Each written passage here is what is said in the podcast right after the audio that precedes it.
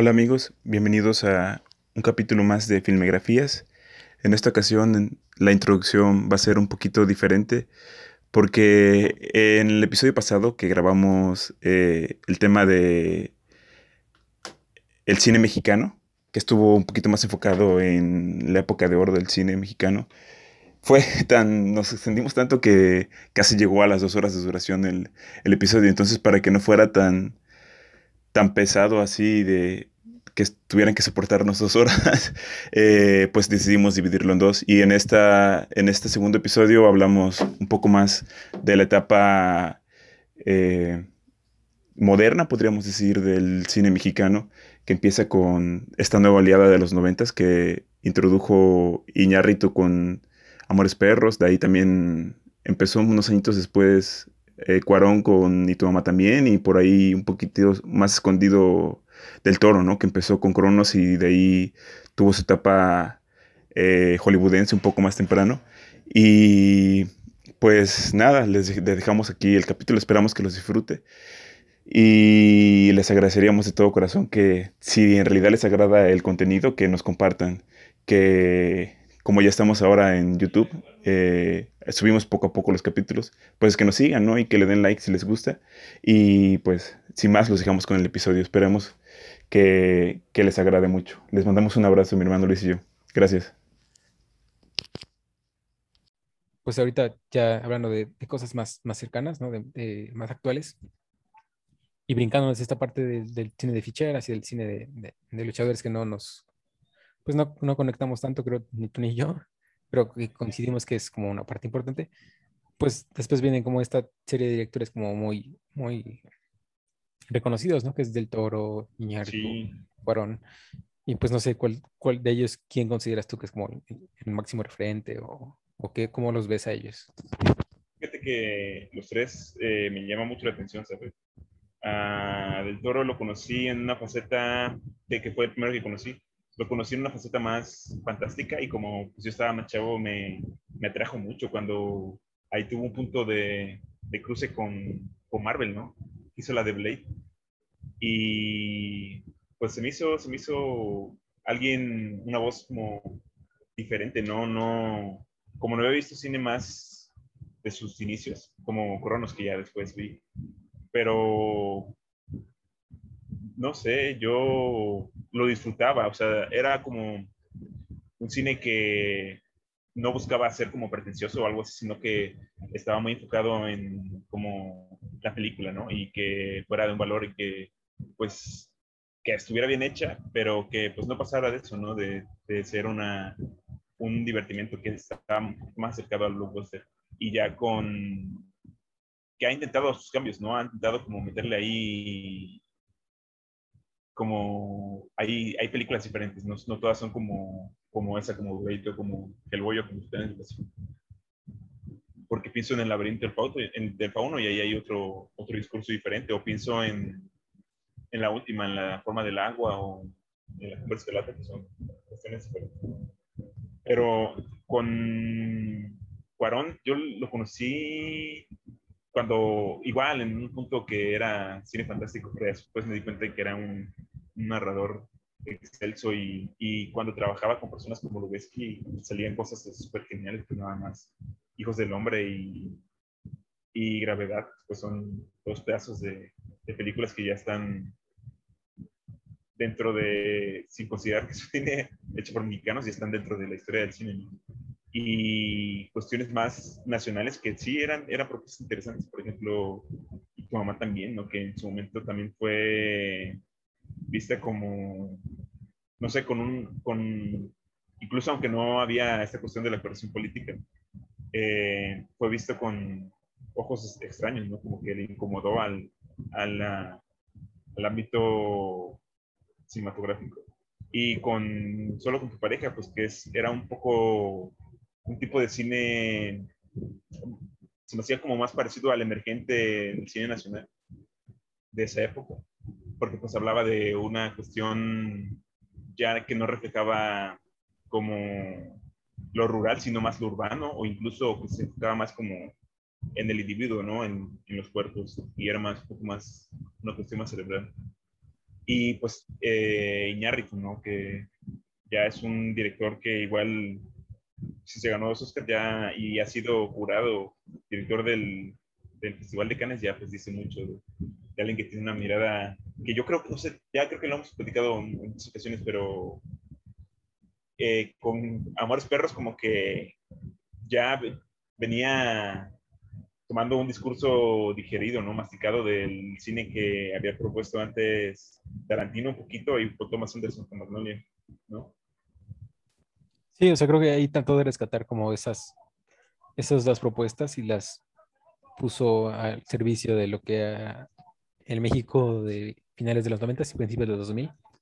Y pues con Amores Perros, como dice, bueno, que mencionas, pues se le considera como el, el, que inauguró el nuevo cine mexicano, ¿no? Toda esta nueva ola. Sí, sí, sí. Fíjate, a mí con Del Toro, por ejemplo, me pasa que que me gusta más la primera parte de él, o sea, de su carrera hasta, hasta el laberinto del fauno. Y después se fue a Hollywood y no me gusta tanto lo que hace en Hollywood, o sea, a pesar de que tiene mucho más presupuesto. Sí. O sea, hace muy, muy bien y, en efectos y, y, es, y logra, pues artísticamente algo mucho mejor elaborado, pero, pero me, me quedo más como con el, el laberinto del fauno. Y, el espinazo, ¿no? Ajá, el espinazo del diablo y esta de. ¿Cómo se llama? Cronos. Ajá, Cronos. Me parece que son como de las más. Pues más entrañables para mí. Mimic, cuando era niño, me perturbó un poquitillo, ¿eh? O sea, cuando todavía no era consciente de que de, del toro era el director, Mimic me llegó a perturbar un poquitito. A mí la de Espinazo del Diablo. Eso sí también me, me llegó a perturbar, la de la de Espinazo del Diablo, cuando era niño, porque pues salió cuando tenía como 6, 7 años, creo 8 tal vez, no sé. Tenía ahí mostraba, ¿no? Como los dotes de un, una persona que hacía buen cine, pero que se fue yendo más como por sus intereses. Se nota, ¿no? Se nota porque pues yo creo que se ve en el nivel del detalle que alcanza, ¿no? Y cómo está obsesionado con esta, esta cuestión de lo, de lo monstruoso del humano, que a veces en sus personajes eh, que no son humanos suelen ser más humanos que el mismo humano, ¿no? Y que suelen ser los grotescos y los perversos y los destructivos suelen ser los humanos en su, en su última etapa del cine. Sí, pues aparte, o sea, es el reflejo de que él creció con todos este, estos programas de Estados Unidos sí. que traían de los monstruos, ¿no? Por ejemplo, el, el, el, el, la forma del agua es de... Está inspirado en, en el monstruo de la laguna, ¿no? ¿O sí, es sí, sí. un programa, me parece, ¿no? De los 50, 60 en Estados Unidos. Creo que también hubo una película de, o sea, ellos, él estaban dentro del, del cine de la Warner de los monstruos. El monstruo de la laguna, creo.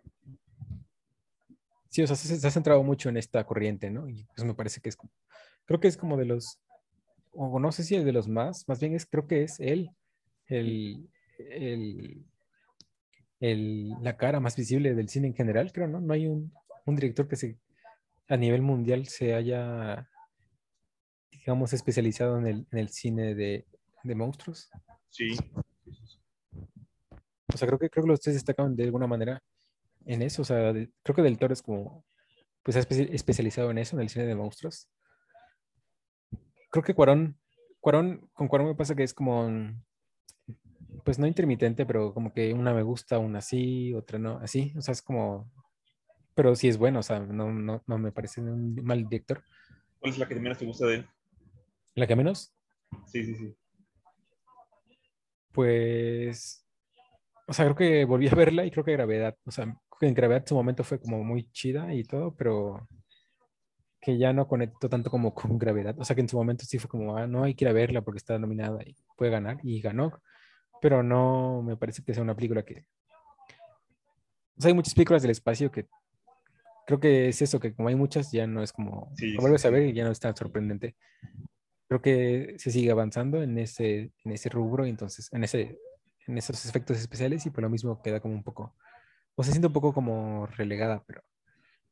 La que más me gusta de él es la de Tu mamá también y Los niños del hombre. O sea, creo que... Sí. Creo que como, como bien dijiste hace rato de Iñárritu, pues como dije, trató de sintetizar esa visión de Tarantino y Thomas Anderson en Amores Perros. Y creo que, o sea, pues es, pues sí, inauguró indudablemente la nueva ola del cine mexicano, pero a mí me parece que la propuesta de Y tu mamá también es un, un poco más, pues, más original y como que representa más como los valores de esa época, del México de los 2000. O sea, siento que es como, siento que se acerca un poco más a inaugurar como esta, en cuanto a temática, a inaugurar el, el, el nuevo cine mexicano. Esta, siento que se acerca más que Amores Perros. Yo me hubiera gustado verla en su momento, ¿sabes? Porque creo que hubiera sido más significativo, hubiera encontrado, pero era chico y yo creo que sí había sobre mí tristemente un control de qué ver y qué no ver. Entonces sí, sí. ya, sí, después, ya después la vi y sí, se me hace una, una gran película. Y estoy de acuerdo contigo en lo que dices de que eh, e- ella es como más, tiene más valor eh, propio que la misma Amores Perros, ¿no? Que, o sea, que yo no le quito el valor a Amores Perros. Pero sí estoy de acuerdo con que refleja más como una identidad eh, de la época en el país en ese momento.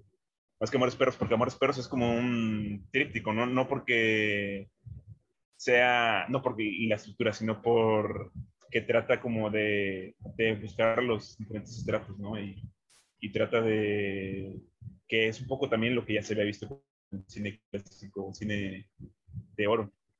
Entonces ahí es un poco más como de corte, de un corte de cine que buscaba reflejar un México que ya era así, que ya el cine ya había reflejado el problema de los pobres, el problema de los, el problema de los, de los más pobres. Sí, pues yo creo que Amores Perros pues fue muy buena en, en lo técnico, ¿no? O sea, ahí fue la, Sí, gran sí, propuesta sí, técnica. Y pues se inauguró, o sea, como que, digamos, sembró esa semilla de, de nuevas generaciones de querer, pues, experimentar y hacer películas, ¿no? Y, o sea, ese, ese espíritu lo trajo Amores Perros. Pero creo que sí, tu mamá también. O sea, es una road movie que, que incluso el soundtrack, de repente, hay- o sea, algunas cosas en los diálogos de los personajes. O sea, esto de, por ejemplo, el fútbol y pues algunos puntos que tocan en la película. Eh, eh, que sea Gael y Diego Luna, que lo protagonicen, que son como los últimos grandes actores mexicanos, así que, que hecho, fueron sí, sí. muy reconocidos, Por- o que son muy reconocidos hasta la fecha, ¿no? O sea, y que ahí fue como un gran im- un impulso a su carrera, o si no es que el gran Sí. impulso a su carrera. Pues creo que es como, y tu mamá también me parece que es como así como la gran, como las grandes primeras películas del, de México en el nuevo siglo. ya no, ya no se da tanto el cine de figuras, ¿no? Como antes, pero como dice, sí levantó la carrera de, o nos demostró a estos actores, ¿no? Que tienen, que sí tienen el potencial de, de un personaje en el cine y que pues los hemos visto ya trabajando a los dos en cualquier eh, cantidad de películas, incluso pues Diego Luna ya estuvo hasta en Star Wars, ¿no? O sea, ¿quién, cuántos actores en realidad eh, eh, han estado en esas instancias y pues eh, Gael ha representado una gran parte de, del cine latinoamericano, ¿no? Porque ha estado trabajando con, con la Rain en varias de sus películas. Estuvo en Emma, estuvo en, no, ha, estado en varias cosas. O, o ahorita, ¿no? Con, con Night Shyamalan, que estuvo en Viejos. O sea, ya es alguien que, que le da la seguridad a los directores de poder utilizarlos, ¿no? En su momento me sorprendió mucho cuando vi que, que Diego Luna se codeaba con acá con Matt Damon en la de Elysium, la de Neil O que protagonizó hasta videos, ¿no? De Katy Perry y todo eso. Diego Luna. Sí, sí, sí, sí, sí. Se volvió hasta una figura, digámosle, pues, sexual, digamos, en un ícono. Mexicanos, ¿no? Sí, sí. Cosa que no había pasado con otros actores. O, por ejemplo, equiparándolos, ¿no? Los actores de, del, del cine de la época de oro no, o pocos hubo que se fueron a otras alturas del mundo, ¿no? Cantinflas un poquitillo cuando hizo lo de la vuelta al mundo, pero, y, y el Quijote de la Mancha, pero fuera de eso, no, que yo sepa, no, no, no hubo ese caso. Sí hubo algunas actrices, pero, o sea, digamos, de no protagonizar. O sea, era como, iban y hacían como de, pues, pues de reparto. Ah, de reparto más bien. O sea, de Sí, sí, la época de oro. Iban para allá y hacían unas que otras, pero de reparto. O sea, no era protagonizar. Y aquí, pues, estos ya protagonizaban, ¿no? Y como Sí, mencionas sí. Cantinflas, pues sí, digamos, era de reparto, pero tenía momentos así como de resaltar. De, de resaltar su figura. Y acabando la idea, creo que para sembrarlas allá y dejarla, creo que Amores Perros era, es como el, el gran, pues, la gran propuesta a nivel técnico y, y tu mamá también fue una gran propuesta a nivel espiritual, ¿no? O sea, como cinematográficamente era como una vibra, una sensación ahí más. O sea, se encargó más de explorar eso y Iñárritu exploró más lo técnico. Sí, sí, sí, sí. Pues vimos, ¿no? Ya en su progresión como cineasta, en su crecimiento, pues, pues, su estética, ¿no? Que son estos, bueno, de Iñárritu, que son estos largos planos secuencia que incluso, pues, creo que tal vez es un poquitito lo que le mereció el Oscar a los dos, ¿no? Porque igual eh, este Cuarón también estuvo, ¿no? Con, con muy galardonado con, con gravedad, que un poco ya venía, incluso fue nominado cuando ya venía con este, Hijos del Hombre. Entonces, eso fue un poquitito el lo técnico. Sí, pues Roma, que fue la última de Cuarón. O sea, creo que, y ahorita Iñárritu que volvió a grabar en México Ujú. con Limbo, que vamos a ver qué pasa con esa película, porque pues creo que Iñárritu ha ido mejorando bastante en lo técnico y en, lo, en la trama, entonces a ver qué tal. Aunque, por, Sí, aunque por lo que veo, creo que Iñárritu va como más este, esta escuela de Terrence, Terrence Malick, ¿no? Va como a esta parte más, pues, digámosle, expresionismo, expresionista, perdón, como más de, de reflejar y de estar ahí como más, no sé cómo, cómo decirlo, pero de repente es más poético, imagi- más, sí, como más de más como imagen, contemplativo, ¿no? Como poético. a como- contemplar. Sí, o sea, por Sí, esos ejemplo, de- largos. la de, de Revenant fue más eso, creo, ¿no? Estuvo más cerca de Sí, eso sí, que... sí, sí, sí, sí, sí. Y un poquitillo con Tarkovsky ahí también le encuentro esa, esa, ese cine que, que se empecina en, en la forma, ¿no? En planos así de, de 10 minutos, o sea, lo estoy exagerando, ni, ni no digo que haya una secuencia así, pero de- en una sola toma de la, la naturaleza o de algo, una secuencia muy... eh, pienso en la última de, de Malik, que fue la de un lugar escondido, que eran esas largas tomas así de- o, o cíclicas en las que parecía que era la misma secuencia la que estábamos viendo. Sí, hay un diálogo ahí, el crecimiento de cineastas que dialogan con, con el cine del pasado. Sí, sí, o sea, creo que, esa influencia se nota de, pues, de estas primeras partes del cine, las primeras incursiones del cine, ¿no? En- a nivel histórico, no, no solo nacional, ¿no? Como mencionas a Tarkovsky, todos estos grandes cineastas. Oye, ¿sabes? Es, tal vez es un poco triste, pero habla de la realidad del, del cine actual mexicano, ¿no? Como estos tres directores que, en los que nos enfocamos al final eh, tuvieron que emigrar para seguir haciendo sus propuestas, ¿no? Y, y cómo fue que cuando se encontraban en este lugar eran propuestas, si no, si no modestas, o sea, algunas sí las fueron, pero con recursos que tal vez en cuanto a lo visuales no les permitían hacer grandes cosas, ¿no? Pienso en, en lo primero que hizo del Toro cuando, cuando se fue, pues fue Halloween, ¿no? Y que, que eran cosas que recurrían más como de lo digital para, para conformar su, su estilo. Y lo mismo con, con Cuarón, ¿no? Que estuvo ahí con Harry Potter y todo. Y... Pero es extraño, ¿no? Porque, como mencionabas, yo creo que un poco el, el cine mexicano a lo largo de su historia ha tratado de... Lo, lo que ha hecho es tratado de reflejar su, su realidad, ¿no? Su, su panorama, su, lo que viven sus ciudadanos. Y tal vez, o sea, sí ha habido cine que se enfoca en lo ficticio, ¿no? En lo ficcional. Pienso en, en la región salvaje de Escalante.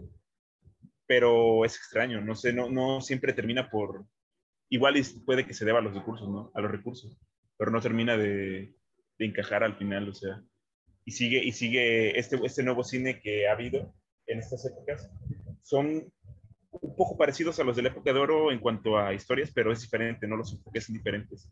Ya ahí vemos que aunque sean personas en, o veamos replicados personas de bajos recursos, siguen siendo humanos, ¿no? Y siguen teniendo la capacidad de, de no ser bondadosos, porque el, el, halo de la precariedad o de la humildad no siempre conlleva el que sean buenas personas, ¿no? Pienso, por ejemplo, o sea, y no digo que sean casos en los que van lo contrario, pero, pero pienso en las últimas películas que ha habido en, por ejemplo, El ombligo de Gedani, ¿no? Que, que demuestra cómo esta, eh, este oficio de las personas que, que limpian las casas de las personas adineradas y su realidad, ¿no? Cómo la viven y cómo están en, completa, en su completa capacidad o su completa, mm, o sea, tienen toda la licencia de no estar de acuerdo con ellos, ¿no?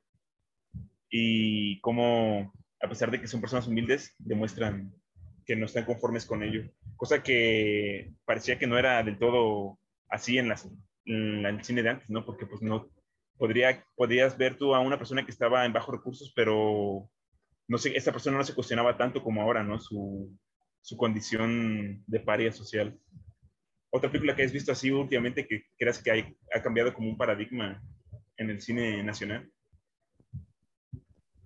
Pues me parece a mí que el, hay muchas, muchas propuestas interesantes. Mencionaste, por ejemplo, hace rato a, a, Escalante. Creo que es como de los grandes directores que se ha quedado en México haciendo cine y que ha hecho cosas interesantes. Pero creo que creo que así también abordaste lo de no contar como, con mucho presupuesto y, hacer como películas con poco, ah, pues con, con, pocos recursos, ¿no? Y creo que, y que esto llevó a, que muchos este, o grandes cineastas emigraran a otro país, como Iñárritu, Cuarón y Del Toro. Pero creo que sí, sí ha habido propuestas interesantes en los últimos años y me quedo mucho con las, las niñas bien, de Alejandra Márquez Abella. O sea, creo que estéticamente es como una gran película. Pero también tiene guion y está muy bien hecho. Los personajes están bien explorados y están bien llevados. Creo que dramáticamente está bastante bien dirigida y, y como proyecto en general está bien dirigido, está bien hecho. Y aparte es una adaptación del libro de de Guadalupe esa, me parece, Las Niñas Bien. Y creo que es una adaptación bastante bien hecha, o sea, creo que se va a un camino medio crítico, medio dramático. Me recuerda un poco a Blue Jasmine de Woody Allen. Y, o sea, me parece que es una propuesta muy, muy chida muy, muy buena porque justo esto, o sea, está esto de, que, normalmente se dice, ¿no? Que en México no hay mucho presupuesto y que... Y muchas veces también lo que se le ha criticado es que tiene poca identidad, o sea, que todo lo que se hace es por, pues pura comedia y de Televisa y todas estas cosas de Eugenio Derbez. Y justo aparece Las Niñas Bien y me parece que pues enseña que sí hay presupuesto y que se hacen cosas, que se están haciendo cosas interesantes. Otra película que me pareció así como bastante bien hecha en todos estos aspectos de fotografía, de dirección de actores y de dirección en general, es la de Tiempo Compartido de Sebastián Hoffman, que también es, creo que una propuesta como muy chida.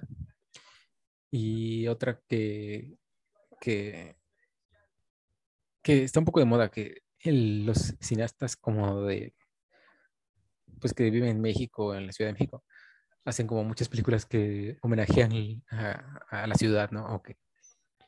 Y me acuerdo de Güeros, de Alonso Ruiz Palacios, que es de 2015, creo. Y me parece que también es una gran propuesta como de los últimos grandes años y que ha hecho como, pues que ha, ha, traído como luz y esperanza al cine nacional, creo. si tú tengas algunas otras.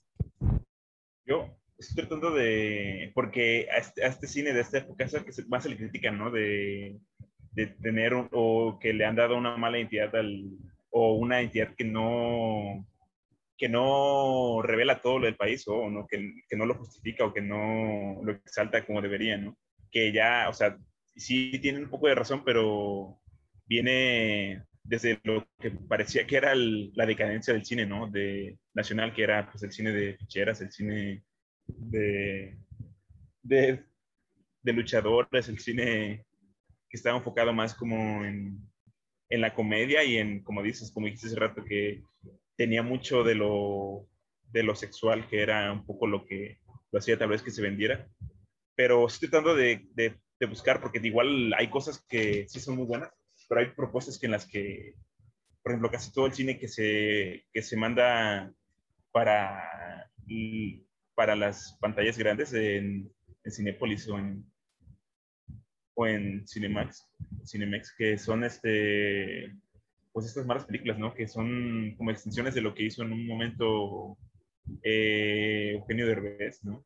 O en- cuando ha habido intentos de, de terror, que a mucha gente le ha gustado, ¿no? Y es válido. Pero, por ejemplo, pienso en esto, el kilómetro 31, creo que tuvo también una secuela. O... Y ya hablando de películas que sí, pues sí, ya mencionaste varias, que sí. Creo que mencionaste la, a, Matt, a Matt Escalante, ¿no? Que ha tenido ahí varias cosas y que ha llegado a varios lugares chidos. Con él y con, con Argen Salvaje, con Bastardos. Creo que, creo que un poco lo que mencionaba, se puede conectar con el punto que mencionaba hace rato, ¿no? De, de la no identidad o la identidad global o de la identidad que compartimos como humanos.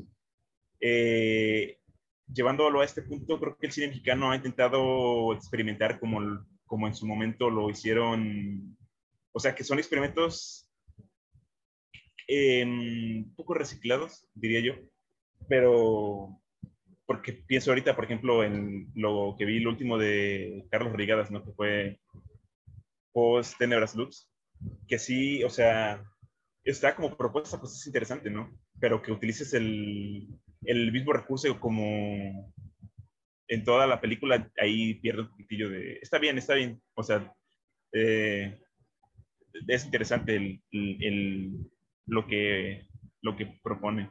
Esta está, este... eh, hace unos años salió Nosotros Nobles, ¿no? Que iba más enfocado en, en la comedia, pero pues también el cine de comedia el- la comedia es lo más difícil de hacer, ¿no? Pero cuando es bueno, vale mucho la pena, aunque sea mexicano, aunque sea lo que sea. Y, ¿qué más? Este, La Camarista de, no recuerdo el director o la directora, no recuerdo qué. Este, esa es buena también. Eh, estoy pensando en una que salió hace unos años que se llama Tenemos la carne. No recuerdo el director.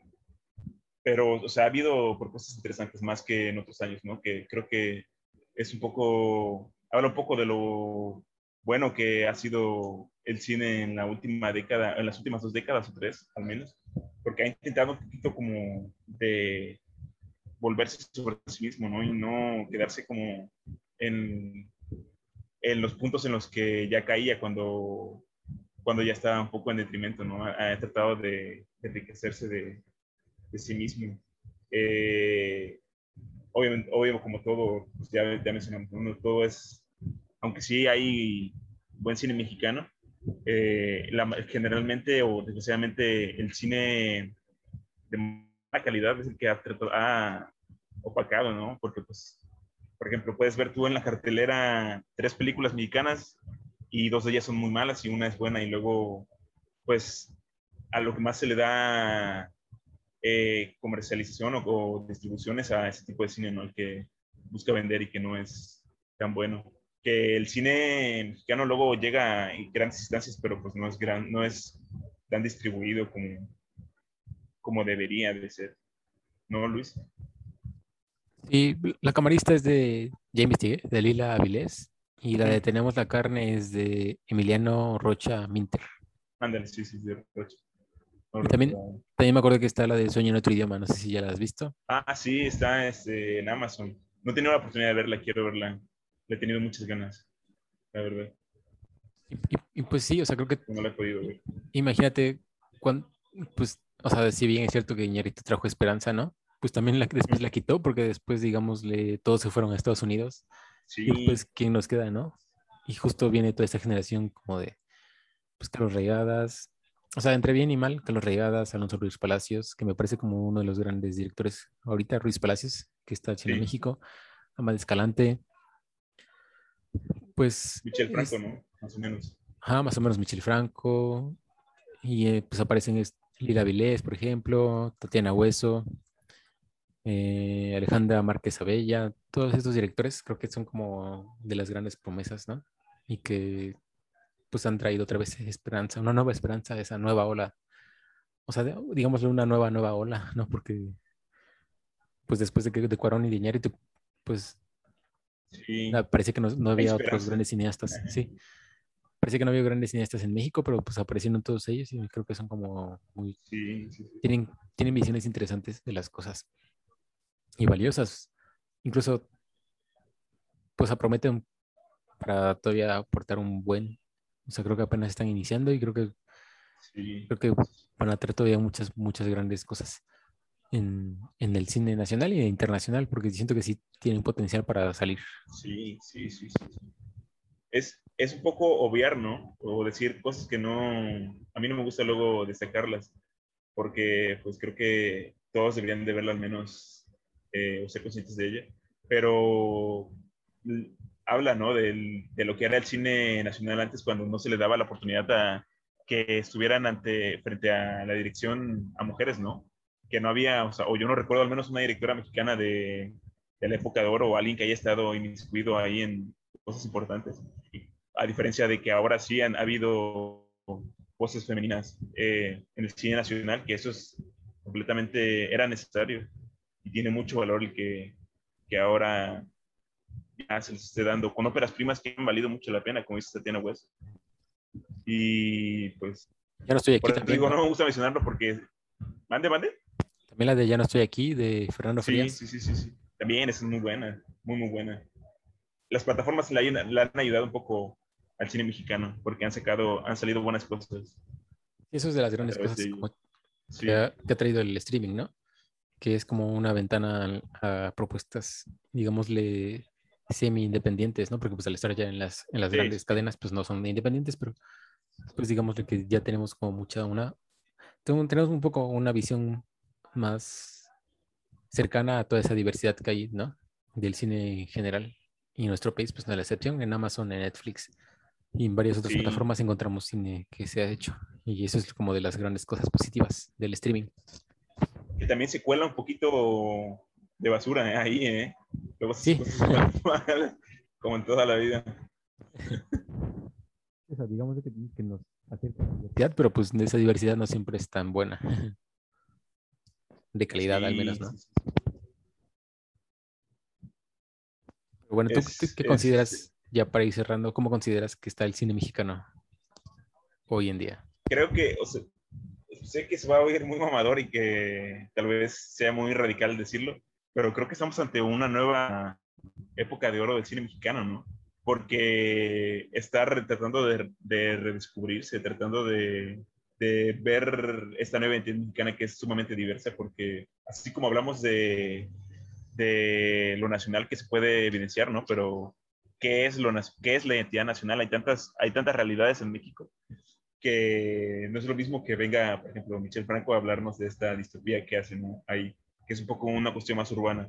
Pero pues también están estos otros relatos de, de la otra cara del país, ¿no? Que son los pueblos originarios y que y cómo estos se han visto un poco tentados por la globalización, me refiero a la tecnología, el teléfono y todo esto, pero cómo también buscan eh, cultivar sus raíces, ¿no? Prolongarlas.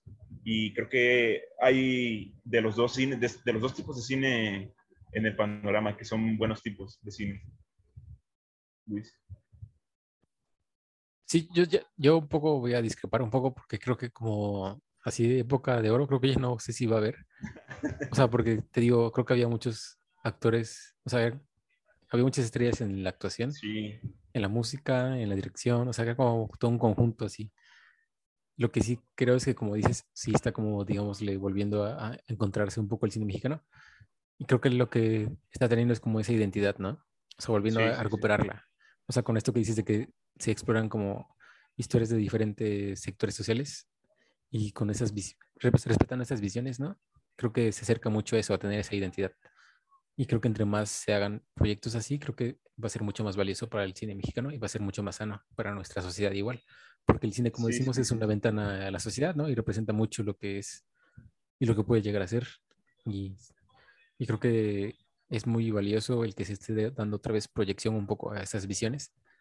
Y esperemos que continúe así, porque también pues, está ese otro lado, ¿no? De, como dices hace rato, de Cinepolis y Cinemex que ponen películas de actores que sí son reconocidos y todo eso, pero pues que realmente no tienen un gran rango actoral, que no pasan de lo mismo, que son a veces que son como recomendados o que son como hijos de algún otro actor y, que pues solamente son por eso, que están ahí por eso, pero no por ser, no por tener una gran propuesta ni por ser pues tan talentosos, ¿no? O sea, que nada más es nada más es por el nombre, digamos. Sí, pero pues dice mucho que ya México es un, este, habla, ¿no? Si hace algunos años estuvo nominada Yalitza, con grandes nombres, ¿eh? Al lado de Olivia Coleman, de, creo que estaba, eh, ¿cómo se llama? Esta señora que siempre está nominada casi todos los años. ¿Es McDormand? No, no, no creo que no era McDormand, era, o sí creo que estaba con tres anuncios. No, yo digo este, la que ha estado nominada un montón de veces, no sé si es Glenn Close o la otra. Pero sí, o sea, habla mucho, ¿no? Ándale, Meryl Streep, creo que estuvo con ella. O sea, habla mucho, ¿no? Cómo, cómo es que ya, o sea, el cine mexicano ha llegado a sus puntos de competir con cualquier, eh, sí, con cualquier cine de otro país. Entonces, ahí estamos, ahí estamos. Sí, pues yo creo que entre, más se, se, apoye al cine, al, al, talento, ¿no? Y no por el recomendado, por el hijo de, de otro actor, de alguien conocido. Entre más se apoye eso, entre más se le dé cabida al talento, creo que mejor va a estar el cine nacional. Porque, pues sí, o sea, sí somos un país que consume bastante, porque por eso Netflix abrió aquí sus oficinas también y por eso están haciendo muchas producciones aquí en, México, ¿no? Porque somos un país que, realmente sí consume mucho de este contenido, ¿no? Entonces, ojalá se diera mucho más cabida al talento y no tanto al, nombre, ¿no? Sí, influye mucho también los espectadores, nosotros como audiencia, el cine, el tipo de cine que consumimos. Si nosotros seguimos yendo a ver las cosas que, que siempre nos venden, que son esas comedias baratas, pues va a seguir habiendo ese cine, ¿no? Pero si se dan cuenta de que no les está resultando y que ya es un cine que ya es, está caducado y que ya no les retribuye ganancias, pues puede que sea un cine que desaparezca, ¿no? Y que ya le empiecen a dar eh, lugar a propuestas que sean de valor, ¿no? Que pues, tienen un poquito nuestra identidad. Entonces, ahí les invitamos, ¿no? Que cada vez que que vean una película mexicana la vean por su valor y no por el hecho de que, que sean cine mexicano, no, no, no, lo vean como otro género, porque no lo es. Sino que lo vean por pues, la originalidad, la originalidad de la historia, ¿no? Pues por la calidad, ¿no? Que, que apoyen eso, la calidad. Y, que se pues cuestionen si es buen cine. Sí, y, y, pues también invitar pues a que hagan cine, ¿no? O sea, creo que Sí. Una de las grandes ventajas que tenemos hoy es que pues contamos con muchos dispositivos que nos permiten hacer cine. Y pues digamos pulir el talento no está de más, ¿no? O sea, creo que estaría muy chido como experimentar, explorar y poco a poco, pues, ¿por qué no llegar un día a estar en, al, frente, al frente de un proyecto más grande, Netflix o en alguna otra gran productora, ¿no? Entonces, me parece pues, que el cine se ha democratizado, democratizado un poco y pues creo que entre más democratización hay, mucho más oportunidades hay para el talento y entre más oportunidades para el talento, mucho mejor calidad. Y pues esto puede tener varias otras cosas interesantes para nuestro país, creo. Yo creo que eh, ha mejorado tanto el cine nacional que incluso eso ha traído a directores que nacieron en los noventas, ¿no? Este, Cuarón y, y que volvieron a hacer este, de hace tantos años, este, Cuarón con Roma y, e con, con Limbo, la que va a sacar penas. Y pues eso quizá ve si haya sido por una decisión más como económica o que sea lo que los haya llevado, traído para volver a grabar aquí. Y incluso hasta aquí, ¿no? Y regresa Guillermo del Toro a grabar a algún monstruo aquí. Yo alguna, alguna, en alguna ocasión llegué a escuchar que tenía intención de hacer una película de, de luchadores, pero no sé si has oído algo así. ¿Qué opinas de, este regreso de los mexicanos? Mm, no, no yo, no he escuchado nada de, del toro, de su interés por los luchadores, pero no estaría mal que lo hiciera, estaría interesante. Y yo creo que el, regreso de todos estos directores responde mucho al, al, poder de las productoras, ¿no? Y que te digo que se han venido aquí a, a, hacer sus oficinas. Entonces, pues Netflix, ¿no? Tiene mucho interés en, en, el mercado mexicano, entonces ha sacado producciones mexicanas, como fue Roma. Y Limbo, no sé quién es la que lo va a, a, a sacar, qué productora es, pero pues yo creo que sí, creo, no, tampoco creo que creo que no es Netflix, no estoy seguro, pero bueno, el, asunto es ese que, que México es un gran mercado y pues las mismas productoras han venido aquí y eso ha obligado a, que muchos mexicanos lleguen otra vez para acá. o sea, ya las productoras ya no solamente están en Estados Unidos, sino se están haciendo, se están expandiendo a otros mercados y eso ha llevado a esto. Y, pero pues me parece que está chido que, que regresen ¿no? y que vuelvan a, nutrir la escuela que algún día ellos, ellos, pues no inauguraron, pero que sí volvieron a, darle un repunte, ¿no? Sí. Y con lo de Guillermo, hizo en su, tuvo una serie que era de vampiros sobre los libros que sacó. Ahí tenía un, personaje que era un, un, luchador. Pero sí, como dices, el, eh, este regreso se debe también por las oportunidades de la, que han dado las industrias del cine. Y pues la facilidad, ¿no? Porque al final, por ejemplo, este Cuarón empezó con, es lo que hablamos la otra vez de, del streaming, que los grandes directores se veían ayudados por, por las plataformas este, como Netflix o Amazon. Vemos que algunos, hace algunos años ya estuvo Scorsese, ¿no? En, en, Netflix, no solo Cuarón. Y pues es un poco la realidad de, del cine nacional y lo que nos separa. Yo creo que nos separa una buena, una buena historia, lo que le falta, ¿no? no igual, como decía hace rato, no, no, sí se iba a ir muy mamador o eso, pero tal vez, y tiene razón, o sea, no lo es, pero creo que es una buena época, tal vez si no es el cine de oro, puede que sea estemos en la época del cine de plata del cine mexicano. Entonces, algo más que, que, podamos aportar, Luis, que para concluir ya, más o menos. Pues no, me parece que es un tema muy amplio. O sea, creo que sí. lo que quisimos hacer como, pues, hacerlo así como a grandes rasgos. Ojalá pues les haya gustado y les sea como de ayuda, como al menos a, algunos títulos, ¿no? De, para que, que recomendamos por aquí. Y pues lo que habíamos dicho hace rato, que pues disfrutar y apoyar el cine de calidad, pues para que empiece a tener ese repunte, ese cine de calidad, ¿no? En México. Y pues hacer cine para quien esté interesado hacerlo, porque creo que sí hay un poco una democratización y pues y esto amplía las oportunidades para hacer proyectos cinematográficos y, y ojalá se animen a, a ver las propuestas que hay y por qué no a a llevar a cabo la suya, si es que tienen una. Y que se, que se animen a pedir apoyo eh, del gobierno, ¿no? Porque pues no es justo que le apoyo a las personas que, por ejemplo, las que distribuyen, que son de estos actores que están, ya son reconocidos, que piden el apoyo cuando en realidad tienen el capital para hacerlo, pero hay otras personas que están luchando por esa oportunidad y, y no lo tienen. Entonces yo creo que mientras más amplia variedad tengan de dónde elegir las personas que están en esas cuestiones este, de dotar de becas a jóvenes cineastas, pues creo que mejor le voy a ir al cine.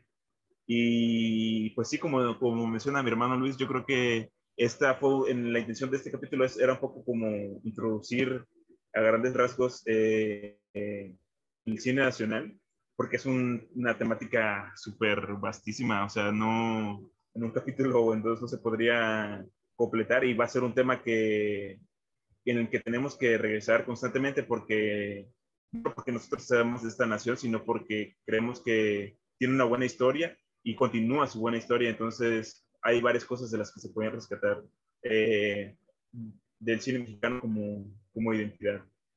Hermano, nos despedimos. Sí, y sí, pero agregándole a lo que dices, sí, pues hay, varios puntos que, en los que creemos que pues merecía profundizar un poco más, pero pues, pues así en términos generales tratamos de darle un repaso así al cine mexicano, ¿no? Y pues ojalá pues, les haya gustado el, el capítulo. Y pues sí, se irá abordando más, en más oportunidades, ¿no? Algunos otros temas por allí. Sí. En el futuro. Y pues nada, pues muchas gracias, Ángel. Hermano, muchas gracias. Sí, gracias, hermano. Oye, una, una, última cosa, ya, ya no, no me acordaba de mencionar que ya estamos en, tenemos apenas estamos ahí chameándole para meter cosas en YouTube. Igual, gracias por, por el apoyo, por seguirnos escuchando y por, por darnos una oportunidad. Eh, síganos en las redes si consideran que en las que tenemos y consideran que pues, es de valor el contenido. Y aquí nos andamos viendo, esperamos que nos comenten, coméntenos cosas para dialogar con ustedes. Este, queremos eso, queremos este, que nos digan sus opiniones acerca de lo que, de lo que hablamos y de, de propuestas ¿no? que tengan de algo que quieran que hablemos en el futuro o que generemos un diálogo en redes. Está muy chido. Y gracias por la oportunidad. Gracias, gracias, gracias. Sí, pues muchas, muchas gracias. Y pues sí, estamos en Twitter, en Instagram y en Facebook. Y pues ojalá y se animen también a visitarnos por allí y dejarnos su, su opinión y sus, pues, pues algunas otras datos que algunos, a veces nosotros se nos pasa, ¿no? Mencionar, pero pues ojalá, sí. pues lo importante es eso, el, el, contacto y nutrirse mutuamente, porque nosotros no somos como que sabemos del todo, no, pues, damos nuestra opinión y obviamente al saber la suya, pues mejoramos la nuestra. Entonces está muy chido eso. Y, pues, y vean cine mexicano. Sí, que lo vean, que, que, lo sigan viendo y pues hay muchas propuestas por allí interesantes. Y pues muchas gracias por escuchar este episodio y que tengan un excelente día y nos vemos para la próxima. Muchas gracias Ángel, cuídate mucho. Gracias hermano. Saludos, un abrazo.